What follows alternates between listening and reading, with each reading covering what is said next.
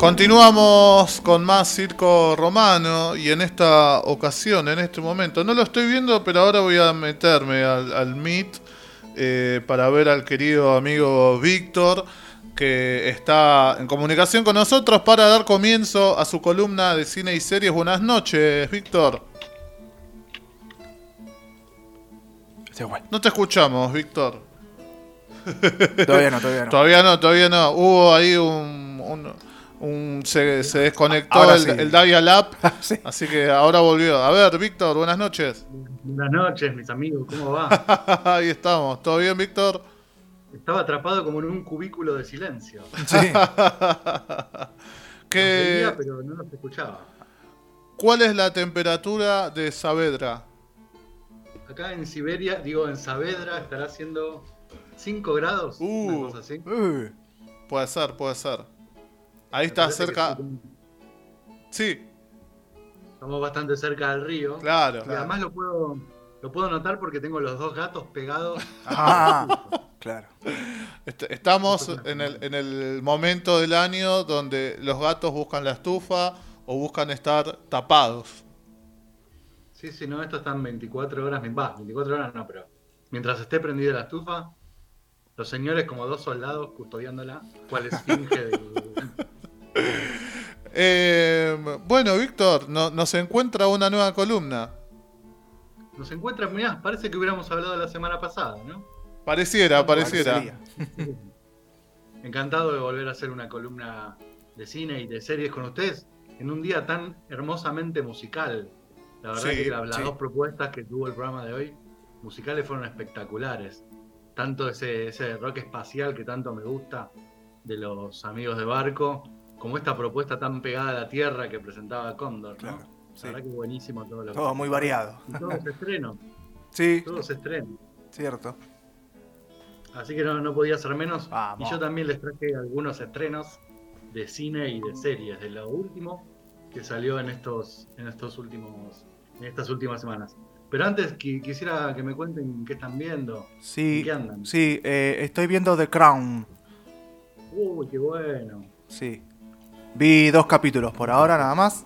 Eh, no soy un experto para nada en cuestiones monárquicas, eh, pero eh, tampoco sé si, si, como te pintan a los personajes, son, fueron o son así en realidad, pero bueno, me, me parece que está más que interesante esta serie, bueno, sobre la reina Elizabeth, eh, ¿cómo es? Em, Isabel. Bueno, en español es Isabel y en inglés es Elizabeth. No sé, la traducción es así, se ve. Exactamente, Elizabeth II. Claro. Y sabes que yo también cuando la veo, yo vi las, ya las cuatro temporadas que transitan gran parte de la vida de Isabel. Sí.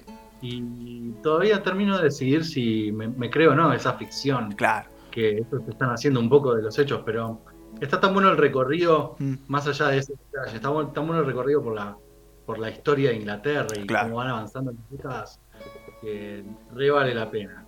Más allá de esa novelesca claro, que agregan a la vida familiar tan interesante y tan siempre tan enigmática ¿no? de los, sí. ingleses. Eh, a pesar de todo, eh, o lo que quizás nosotros podemos pensar, eh, muy, muy queridos en, su nación. Sí, inesperadamente muy queridos. bueno, si, si uno está lejos, ¿no? Pero si la, la, reina Isabel tiene el mismo carisma que esta actriz que hace de ella en The Crown, claro. yo creo que está todo explicado. La querría, claro. bueno, así que ahí ando recién arrancándola. Bueno, muy bueno. Ponerle pilas, sé que es larga, son capítulos bastante extensos. Pero se hacen, se hacen cortos. Y están muy, muy, muy, muy bien realizados y producidos es para mí una de las mejores, una de las joyas. Son muy lindas, la, me gustan mucho las, las ambientaciones en, esta, en estas series de, época, me, gusta mucho. como viajar al pasado. O ver, Y tanto los palacios, tanto los palacios de, la realeza como esa casa del primer ministro, la famosa Downing Street número 10. Claro. Donde aparecen los distintos primeros ministros. Claro, claro. Claro, bueno, yo estoy con Churchill, obviamente, todavía. El más grande, quizás. Sí, claro, sí, seguramente, el más, más representativo. Bueno, buenísimo, metele, metele. Yo estuve viendo, Víctor, no sé si escuchaste al principio esta película que, nos contaste que ganó el premio a Mejor Película Extranjera, creo, la danesa. Así es, la danesa Druk. Sí, Druk. Eh, había dicho Durk, creo. Druk. Druk. No, Druk, viste casi la misma palabra que drunk en inglés. Claro. Ah, claro. Que es como ya, borracho del todo. Que es un poco lo que plantea esta película, ¿no? Emborracharse del todo y, sacarle ese jugo a la vida a costa del cuerpo humano. La verdad que estaba buenísima. ¿no? Que, que Flash, eh, no, no sé si la podría catalogar en, en algún género, no sé si lo tiene, pero me parece que, que drama no, no le quedaría mal. Es muy cómica para hacer un drama y muy dramática para hacer una comedia. Sí, sí, sí, sí, sí. Bienvenido al cine nórdico, eso es, es eso. Es una, es como una comedia tan cáustica, yo le digo, como ácida, que realmente da ganas de llorar, es dramática.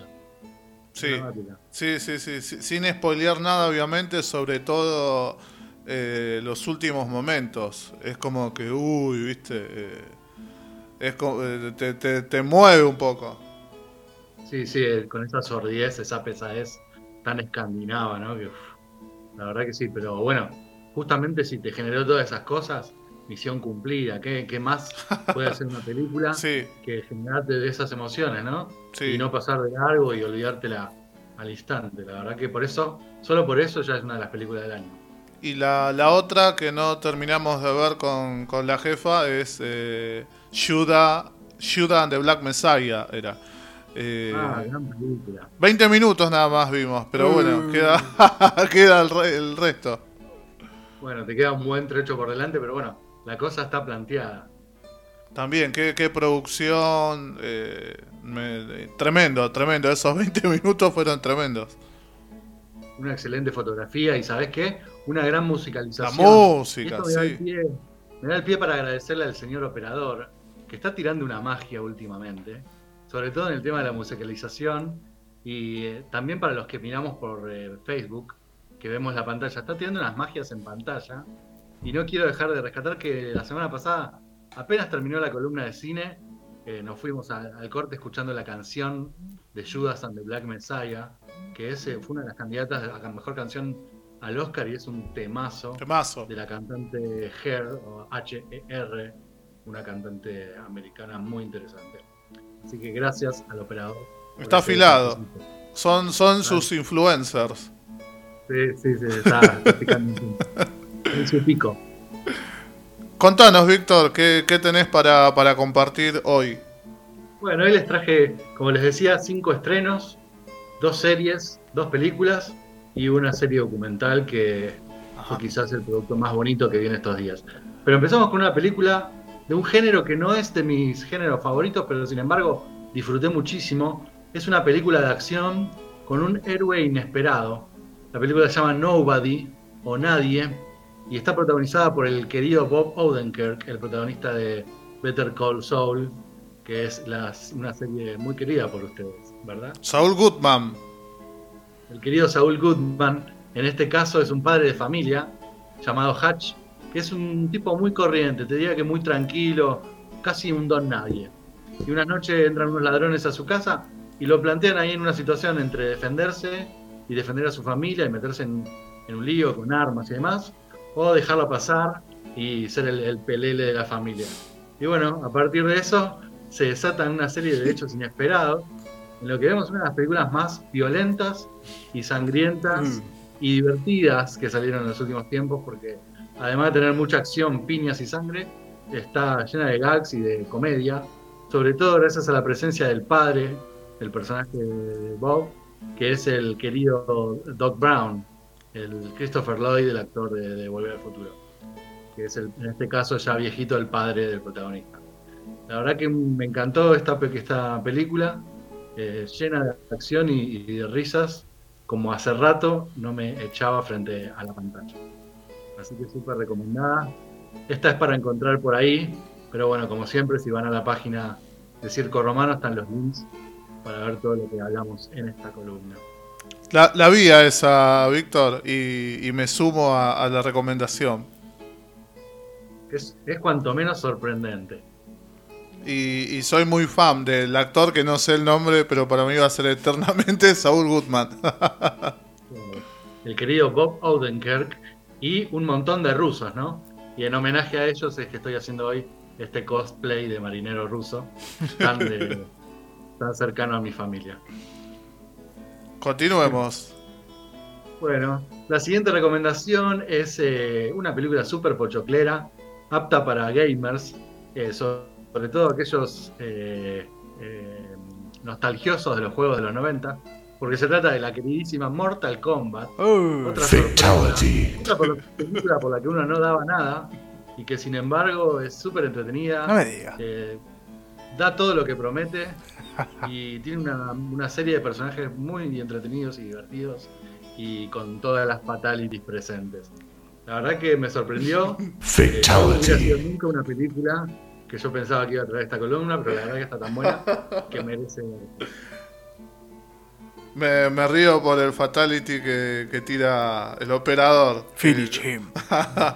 Eh, no, no me imagino, Víctor, cómo, cómo puede ser eh, una película de Mortal Kombat. No, no me, me acuerdo que hubo una hace por lo menos 20 años, ¿no?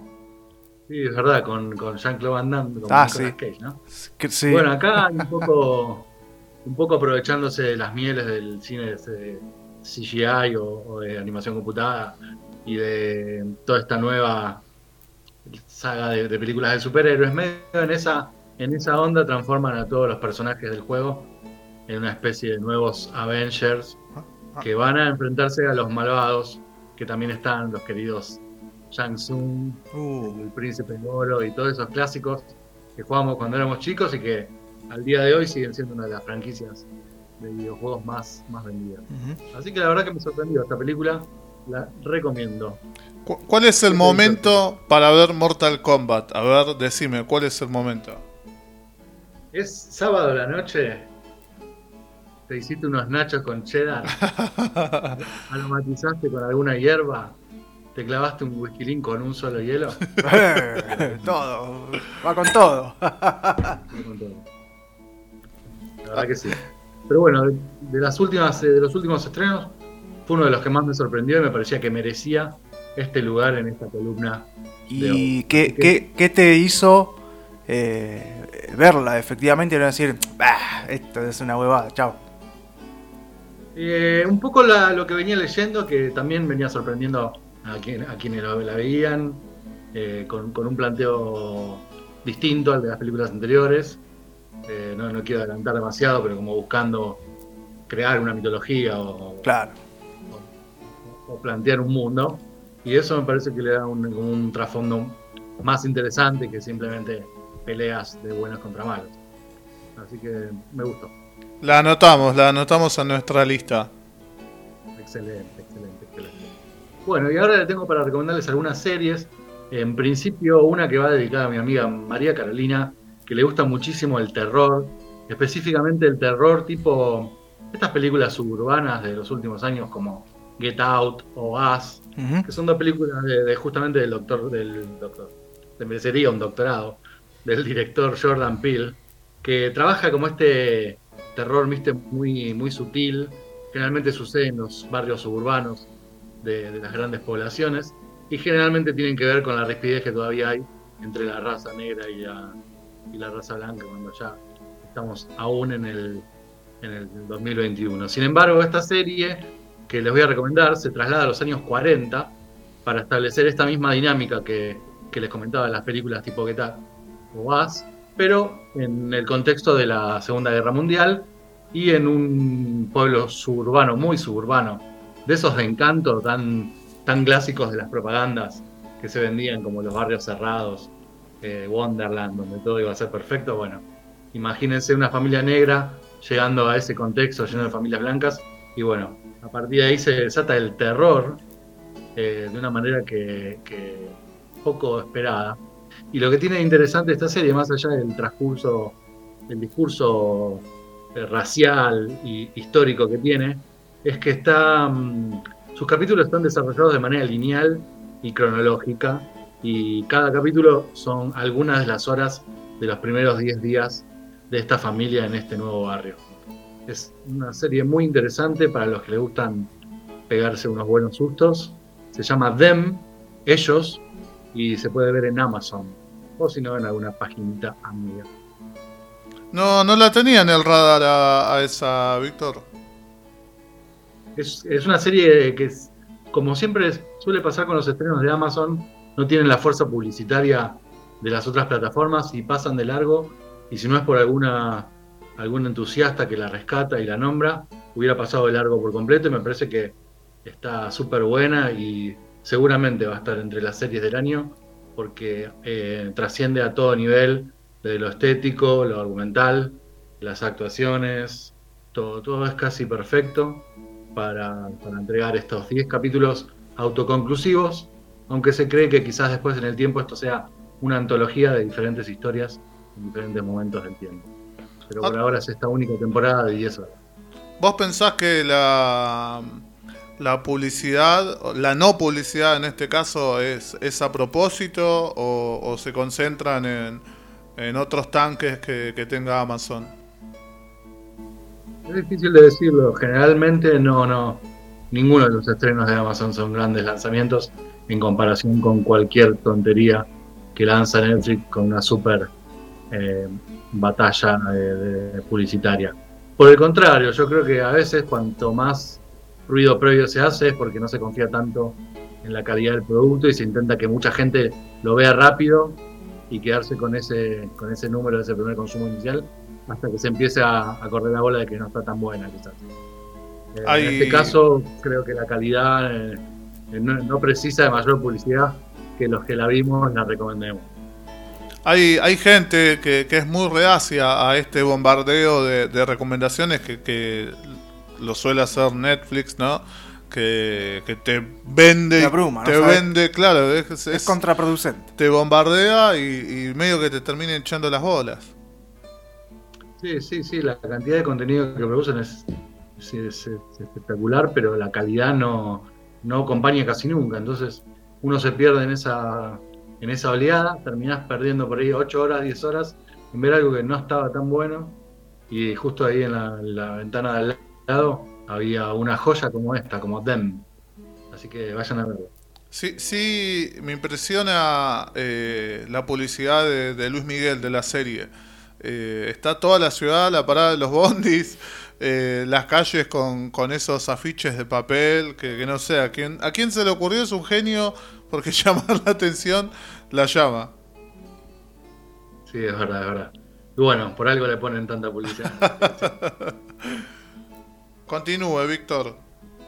Y hablando de calidad y excelencia en la televisión, les traigo una serie de HBO que siempre nos tiene preparados a este, en este momento del año, en el otoño, y luego en la primavera nos lanzan una serie de gemas, que son estas miniseries de HBO de 8, 9, 10 episodios que siempre son de una factura espectacular y de, una, un contenido y de una calidad enviables.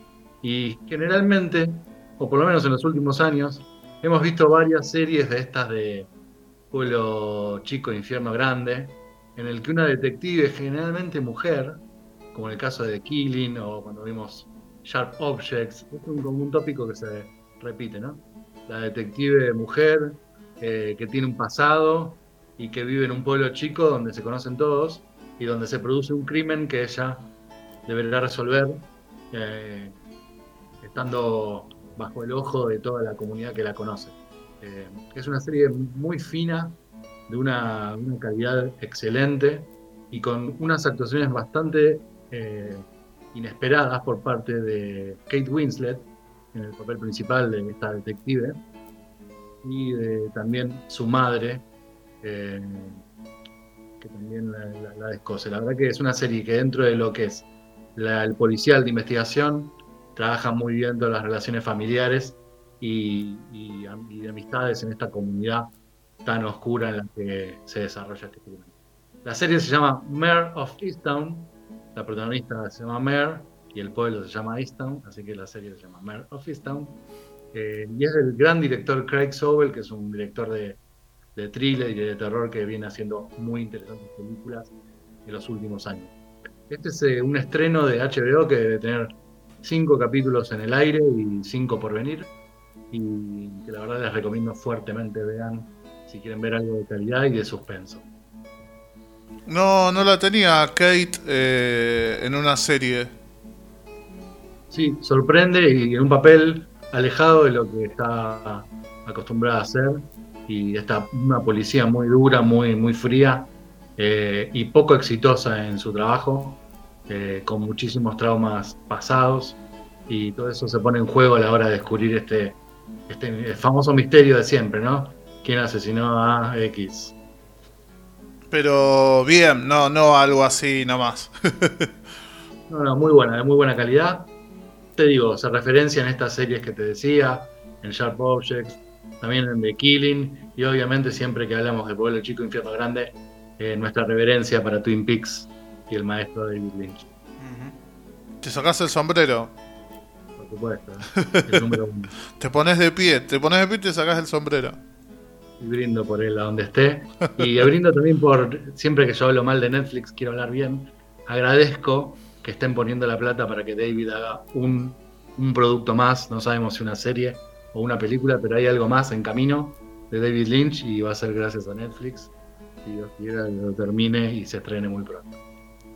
Ahora, qué, loco, ¿no? Que yo, sin conocerlo mucho y, vos como, como, como lo, tenés como un ídolo, eh, no, no lo hayan financiado, ¿no? En otro momento o en estos tiempos, digo. Es algo que le ha costado siempre, eh, hasta que en el 2007 la gente de Showtime le puso el dinero para hacer esa última temporada de Twin Peaks tan, tan increíble que hizo. Y justamente creo que por el éxito que tuvo la distribución de esa serie que la hizo Netflix, de hecho llegó acá a nuestro país por Netflix y no por Showtime, es que nació como este pequeño acuerdo para hacer una, una película o una serie. Todavía no se sabe nada, incluso no se sabe si tenga que ver o no con el universo de Twin Peaks. Pero más allá de eso, si, si hacen memoria, hace unos meses atrás Netflix sacó un pequeño corto de David Lynch, hecho especialmente para la plataforma y protagonizado por un hermoso mono tití que habla. Así que les recomiendo ir a ver ese corto de David Lynch en Netflix. El mono que habla, algo así se. Em, estaba pensando en una situación así parecida, no sé si fue con, capaz que digo una burrada, pero no sé si fue con Alex de la Iglesia, que, también hubo un momento que lo financiaron y creo que fue para una de las últimas películas, capaz que digo una boludez. No, puede ser que puede ser para el bar, pero no estoy seguro. Pero sí es verdad que Netflix viene apostando a directores, grandes directores por ahí, ya más retirados en cuanto a edad, Ahora le están produciendo una película a Scorsese. Acaban de sacar la última película de David Fincher. Eh, además, para estos directores es la oportunidad de hacer una película que cueste 200, 250 millones. Cosas que no se lo pagaría ningún estudio para hacer.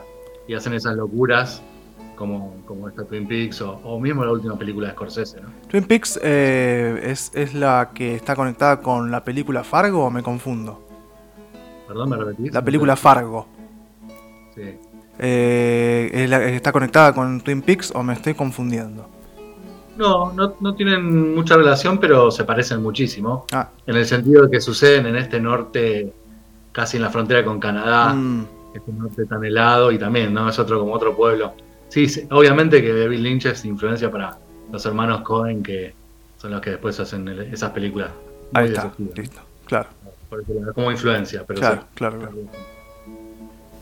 Bien. No, te escuchamos, Víctor. Bueno, y les tengo algo más, ¿eh? Ahí está, ahí está, Volviste, volviste.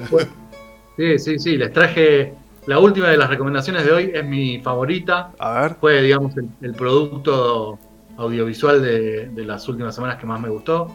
Y tiene que ver con un género que a mí me apasiona, que es el, la serie documental. Y en particular con un tema que tiene que ver con true crime o con asesinos seriales.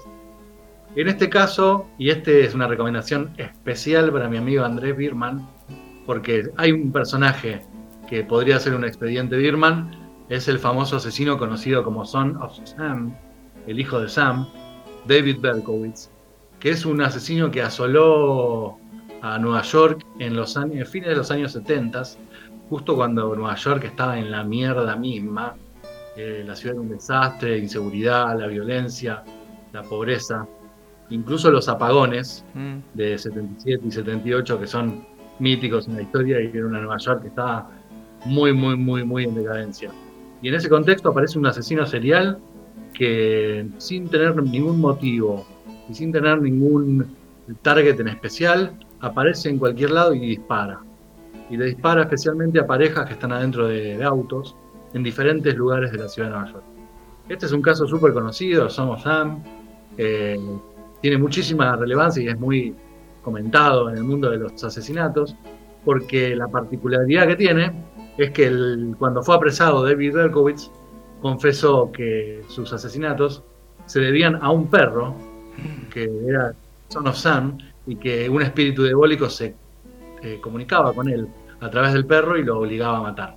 Esto que parece una locura, ¿eh? es historia pura, eh, y es uno de los casos de asesinato más conocidos de, de Estados Unidos, especialmente de los que asolaron Nueva York.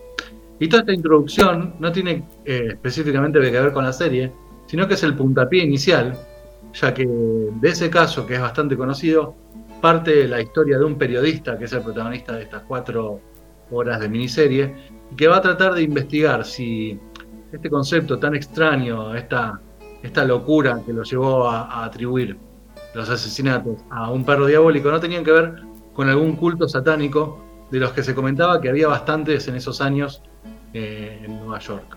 Y a partir de ahí se desata toda una investigación periodística sobre el satanismo en esos años, en esta Nueva York tan decadente y en la que floreció, sin ir más lejos, la, conocida como la iglesia negra del pastor Lavey, que es eh, la iglesia del satanismo y de anticristianismo más grande de la historia. En ese contexto, este documental transita las vidas de todos los protagonistas, tanto de los de algunas víctimas que sobrevivieron como de las familiares de las que no, y también de todos los policías e investigadores que fueron, eh, digamos, creciendo a la par que el caso.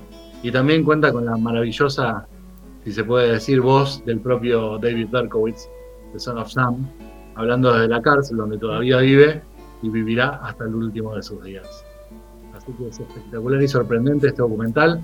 Se llama The Sons of Sam, haciendo este juego con los hijos de Sam y con la idea de que no pudo no haber sido él solo el autor de estas barbaridades. Estamos viendo, ¿no? Diego nos, nos pasa imágenes acá en, a través de Facebook Live. Eh, ¿Qué archivo? Siempre me sorprendo de eso, Víctor. Si hay una especialidad que tiene la plataforma de la N, es la calidad de sus productos audiovisuales documentales, donde tiene acceso a muy buen archivo y también producen, ¿no? De nuevo material de calidad con el que combinan y sacan estas series que son atrapantes. Todo lo que es True Crime en Netflix está buenísimo. Y en este caso sacan una historia desconocida de una de las historias más conocidas quizás. Y por eso la referencia al querido expediente Firman, al querido Andrés.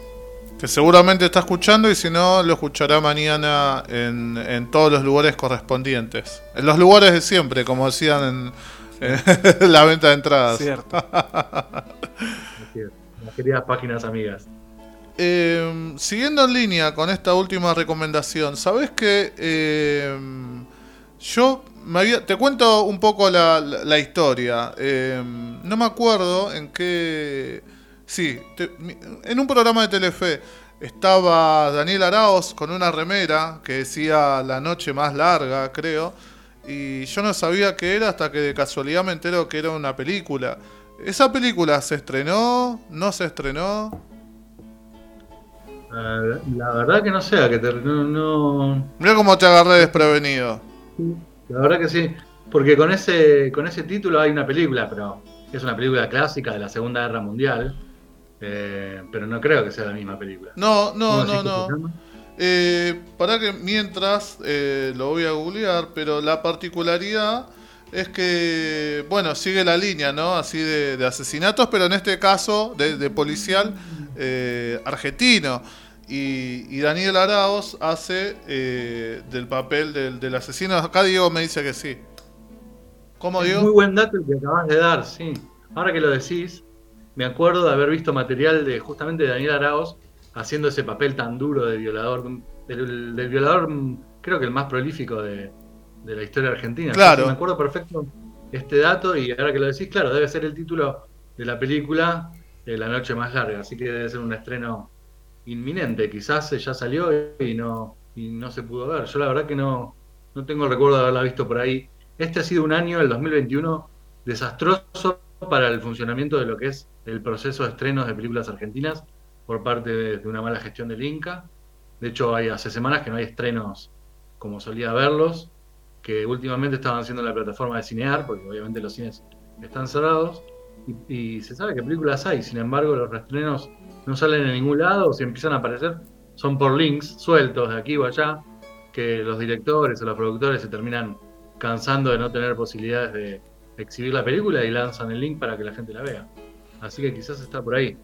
Eh, habría que buscarlo. Quienes ven eh, Masterchef también, si prestaron mucha atención, yo a veces me, fijo en estas cositas y estaba con su remera también obviamente haciendo un chivo, no se le voy a perder, con la frase de la noche más larga y a veces estaba con una gorrita también eh, de, la noche más larga.